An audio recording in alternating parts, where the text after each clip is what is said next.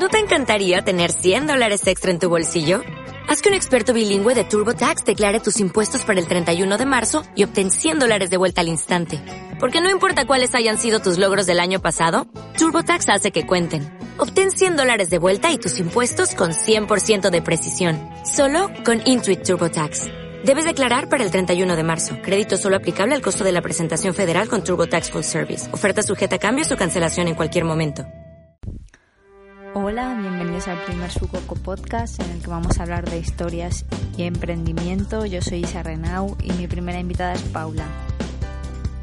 Hola, bienvenida Paula. Ella es eh, Paula Lenda, la creadora de Con Trompa y Cartón. Eh, yo conocía con, con Trompa y Cartón en Instagram, no recuerdo exactamente, pero hace ya bastantes años y la sigo desde entonces. Bueno, la he elegido a ella como primera invitada porque me ha parecido interesante analizar la historia de emprendimiento de una persona que ha estudiado historia del arte e ilustración y creo que nada tiene que ver con administración y gestión de empresas. ¿Cómo estás? Bienvenida. Muchas gracias, Isa. Gracias por, por pensar en mí como tu primera opción. Me hace mucha ilusión. Me siento muy halagada. Eh, espero eh, que te encaje y te sirva la entrevista porque, como bien dices, mi formación es de como historiadora del arte e ilustración, con lo cual eh, la parte de empresa eh, pues me habría hecho falta y me sigue haciendo falta en mi, en mi día a día. Así que creo que quizás sí que pueda servir de algo el, el ver las carencias que tienen unas profesiones y otras. Pues yo creo que sí, creo que vamos a aprender las dos.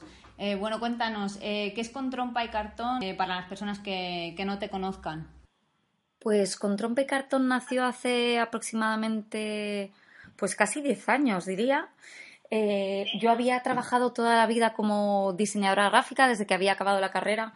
Eh, había estudiado ilustración y ya había empezado a hacer ilustración de literatura infantil.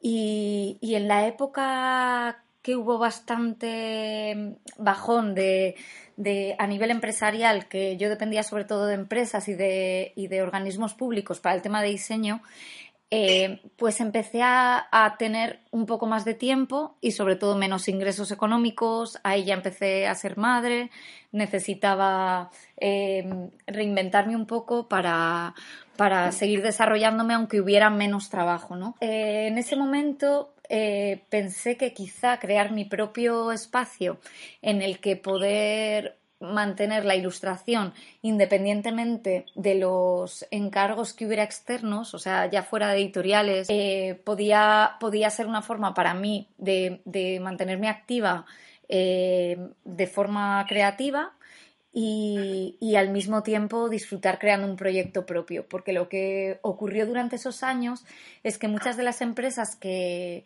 para las que yo había hecho proyectos muy bonitos, muy interesantes, eran empresas que empezaban, a las que había hecho a lo mejor marca, diseño de interiores, había hecho eh, proyectos muy variados, empezaron a pedirme el folleto que me hiciste hace unos años cambiándome un texto, el cartel que me hiciste para no sé dónde cambiando un texto. Entonces, al final era un trabajo muy de de rehacer, no de crear. Era repetitivo, eh, económicamente por supuesto, era, era un ingreso mucho menor, pero sobre todo creativamente era, vamos, muy, muy pobre. ¿Qué, qué factor eh, personal consideras como más relevante que debe tener una persona a la hora de involucrarse en una aventura como, como esa? Yo creo que tienes que tener mucha pasión y mucha ilusión con tu propio trabajo y con y, vamos, creo que, que, cualquier emprendedor normalmente o tiene una inquietud económica muy alta y es muy listo y entonces eh, tiene un, proyecto muy claro. Te tiene que encantar, ¿no? Te tiene que encantar, eso es. El otro día dábamos unas charlas en, en un colegio, diferentes profesionales, y en nuestro espacio que era el de humanidades, que era distinto a los que eran de económicas y de empresas, los alumnos venían y decían que a mí me encantó esto. Dijeron, es que en, el otro aula están los, profesionales que, que, explican cómo ganar dinero desde tu profesión. Y esta, es la, eh, y esta es el aula donde explicáis cómo ser felices con vuestro trabajo. Esa es mejor entonces, ¿eh? Bueno, no lo sé. yo es la que he elegido. Sí, sí, yo creo que sí. Mm, vale, ¿y con qué, con qué cantidad de inversión eh, comenzaste? ¿Ves determinante tener una cantidad de, dinero para comenzar o consideras que, puedes eh, iniciarte con poco o nada? Pues no lo sé, yo creo que ahora quizá es más, más sencillo empezar con menos inversión, porque hay muchas más plataformas web gratuitas, porque puedes, hay muchas más imprentas digitales y puedes imprimir a menor escala. Eh, está Etsy, por ejemplo, también para vender online.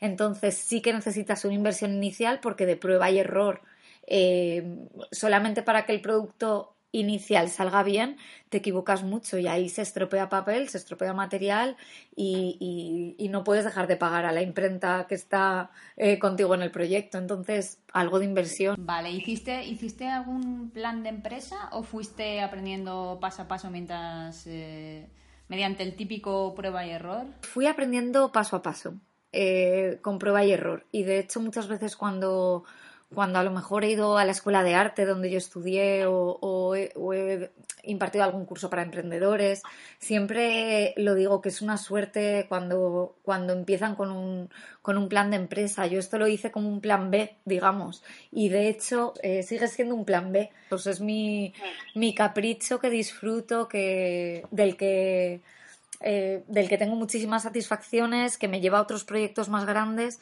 pero, pero probablemente si me hubiera centrado hubiera hecho un business plan. Incluso si parara, parara ahora mismo, era un business plan y, actualizando un poco la marca, probablemente iría mejor. Es que recomiendo hacer un business plan. Vale, ¿y qué es, qué es lo que, más te costó en el momento de iniciar? Eh, digamos, al tomar la, decisión de, vamos, de involucrarte en el proyecto, eh, ¿perdiste la motivación en algún momento o siempre tuviste muy claro? No, en realidad a mí lo que me, lo que me motivaba era hacer eh, cosas bonitas que me gustaran, hacer ilustración, mezclarlo con papelería, que era una de mis pasiones. Y entonces empecé con, con, cosas muy sencillas, libretas, los, bueno, los juegos de memoria de niños, eh, sí, eso, eso iba a ir ahora. Eh, ¿Qué tipo de, productos vendes? Eh, es una marca de papelería ilustrada, centrada en la ilustración.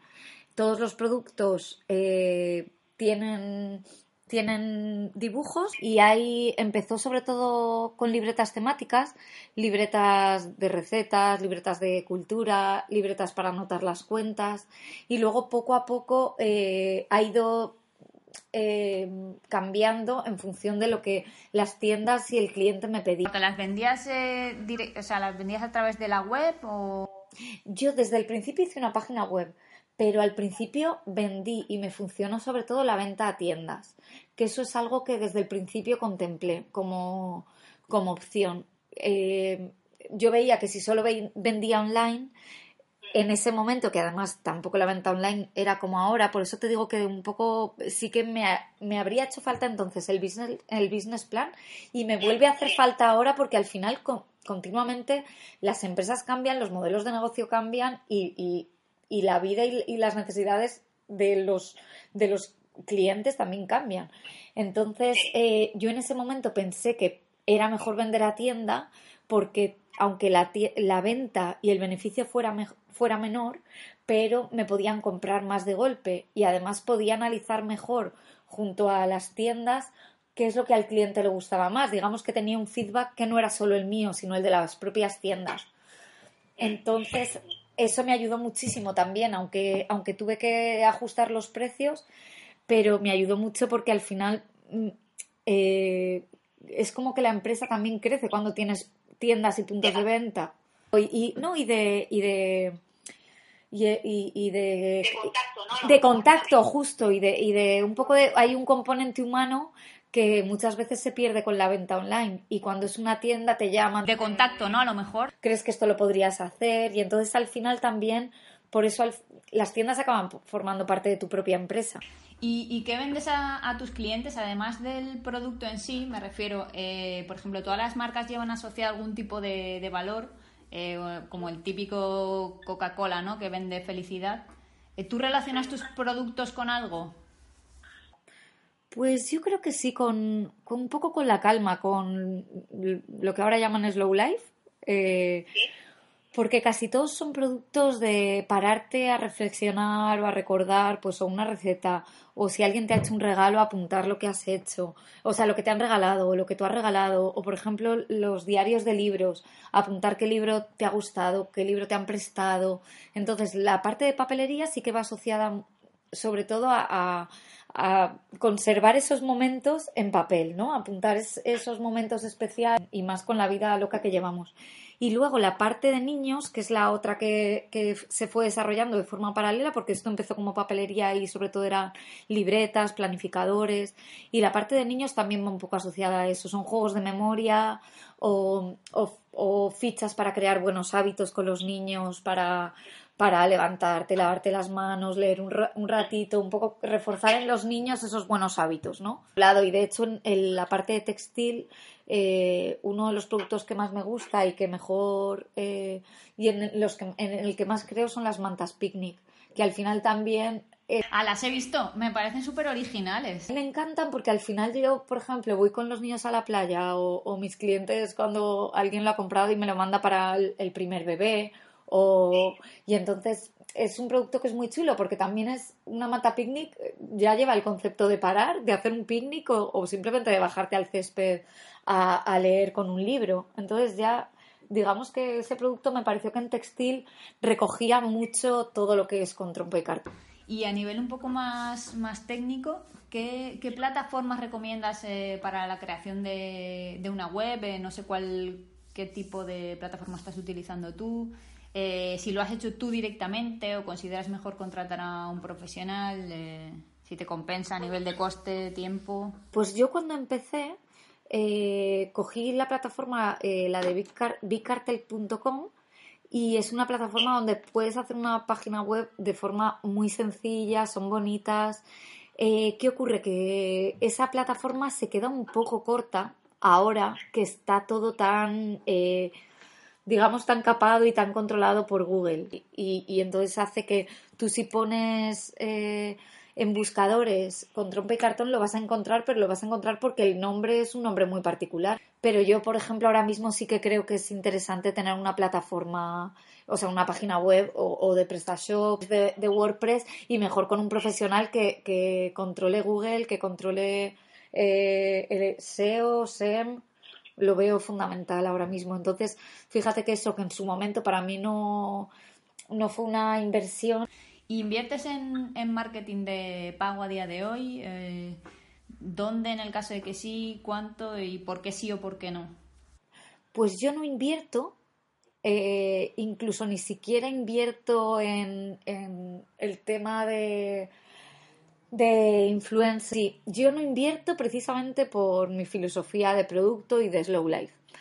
Si la gente le gusta mi producto y me encuentra y lo compra, si tengo que pagar para que me compren o, convencer a alguien para que diga que mi producto es bonito, yo creo que en mi caso ya estoy perdiendo en, credibilidad incluso hacia mí misma. pero también es cierto lo que decíamos antes, yo no vivo de Contrope Cartón. Contrope Cartón es mi, mi espacio personal, mi, mi nicho de, en el que disfrutar, en el que hacer cosas cuando no tengo otros proyectos más especiales. Eh, por supuesto lo voy alimentando, intento sacar cosas nuevas a menudo, eh, publico habitualmente en redes sociales. Y en cuanto a, proveedores, porque me consta que es bastante complicado pues eh, dar con uno que acepte tus requisitos, ¿no? De pocas unidades o muy limitadas o que puedas producir con márgenes adecuados. Eh, tú, tú cómo comenzaste, ¿te costó mucho encontrar eh, proveedor?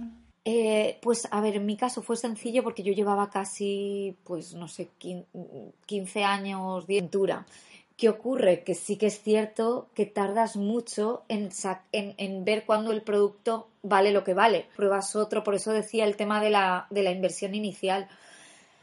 Eh, sí que, sí que cuesta dar con un proveedor que funcione y con el que encuentres al final un, un acuerdo comercial de decir, bueno, voy a hacer un mínimo de X eh, para llegar a un precio razonable y que el precio del producto siempre sea el mismo.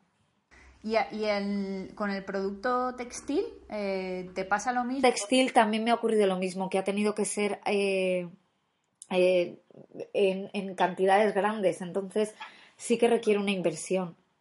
Papelería es distinto porque, por ejemplo, si haces láminas o libretas, pues es relativamente más sencillo, hay menos inversión, pero el textil sí que tienes que hacer un mínimo de metros y, sacar rentabilidad de esos metros, eh, fabricación, producción eso es, es, mucho más arriesgado económicamente. Vale, y bueno, vamos a hablar de algunas cifras interesantes. No sé si tienes el control del número de seguidores totales que tienes en, en todas tus redes sociales, no solamente en, en Instagram, eh, que a lo mejor es la que más eh, visibilidad tiene, ¿no? A día de hoy. Pues te puedes creer que no lo sé. No lo sabes, ¿no? Eh, en Instagram igual alrededor de 4.000, en Facebook, por ejemplo, tengo muchos más seguidores en Paula Lenda eh, que en Trompa y Cartón. Y, como ilustradora infantil, al final también eh, el nombre es Paula Lenda, entonces me resulta. Yo creo que es por eso. Vale. ¿Y número de aproximado de visitas eh, que tienes a la, a la web? ¿Y número de aproximado de visitas que tienes a la, a la web? ¿O desconoces también? También lo desconozco. ¿Has visto qué, qué feliz? vivo. y, qué te iba a decir, número de horas que dedicas al día eh, aproximadamente, bueno, ya me has dicho que no es tu trabajo principal, pero que le dedicas para, vamos, para que esto funcione, ¿no? Muy por ciclos. O sea, a lo mejor si, si quiero sacar eh, colección nueva, pues a lo mejor estoy un mes de forma intensiva y mis 8 o 10 horas al día de trabajo lo dedico a con trompa y cartón y, y el resto es en función de, los pedidos que entran, de preparar pedidos, de, escribirme con tiendas, de, hacer facturación. Entonces, digamos que, igual al día puede ser una hora eh, aproximada eh, en, épocas bajas y dos o tres en épocas más fuertes de venta, o sea, cerca de Navidad o algo así, en cuanto a lo que es gestión. Y luego, en cuanto a lo que es diseño, eso ya eh, digamos que es más, más por, por etapas, por, por épocas. Vale, bueno, te iba a preguntar también eh, cómo compaginabas esto con, con, otros trabajos, cómo te organizabas en este sentido. Pues al final yo siempre mi principal objetivo durante el día cuando me entra mi proyecto es mi cliente real. O sea, si me ha entrado una compra, lo primero es prepararla para que el mensajero la lleve, la recoja. Si es una tienda, lo mismo, preparar el pedido. Entonces, digamos que eh, eh, eso es algo que se resuelve rápido. Entonces, porque tengo eh, en la oficina tengo mi almacén. luego mi, mi vamos, mi tercera prioridad, o sea, una vez tengo eso resuelto, es mi cliente verdadero, o sea, el que me encarga un proyecto, un logotipo, que es sobre todo de lo que yo vivo, de la identidad corporativa, quien me encarga un logotipo, quien me encarga un folleto, una revista, porque normalmente son empresas que necesitan eh, contar con lo que me han encargado. Entonces, eh, esa digamos que es mi prioridad siguiente. Y entonces ya la última suele ser mi parte creativa. Por eso te digo que, que, que fíjate que con Trompe y Cartón a mí me hace mucha ilusión que, que hayas considerado un ejemplo o el primer eh, y, ser tu primera entrevista, al final eh, lo mío es casi un capricho.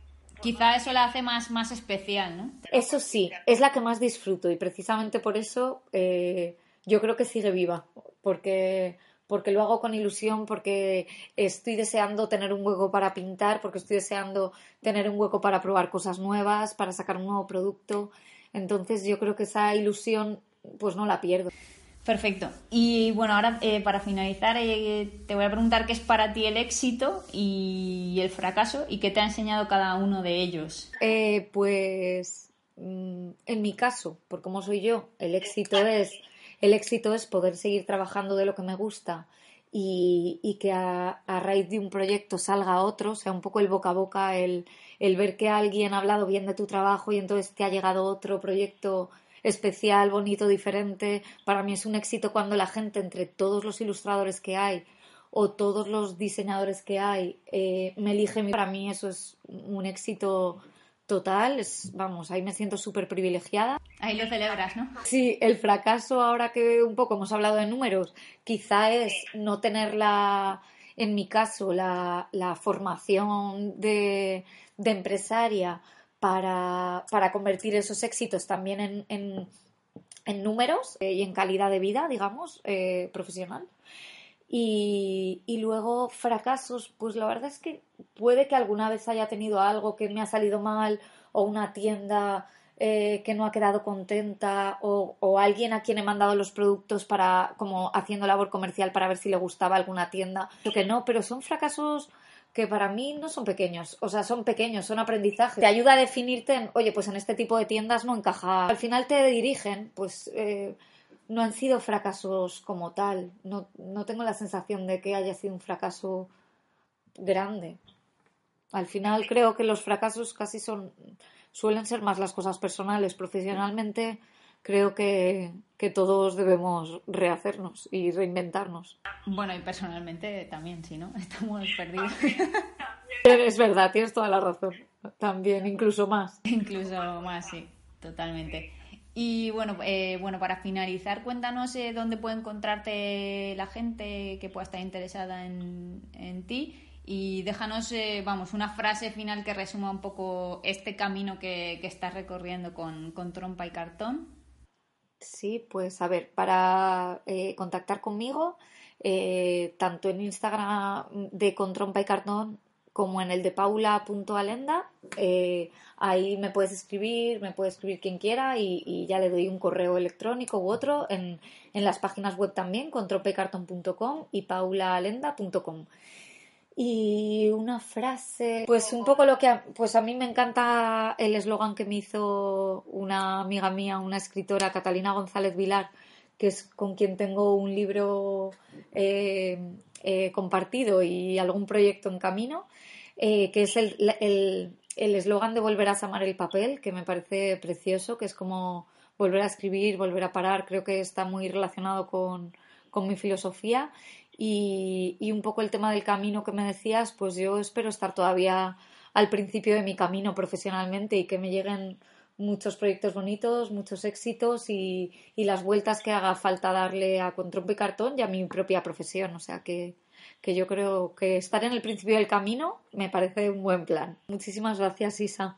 Espero que algún día coincidamos en algún proyecto, nosotras también.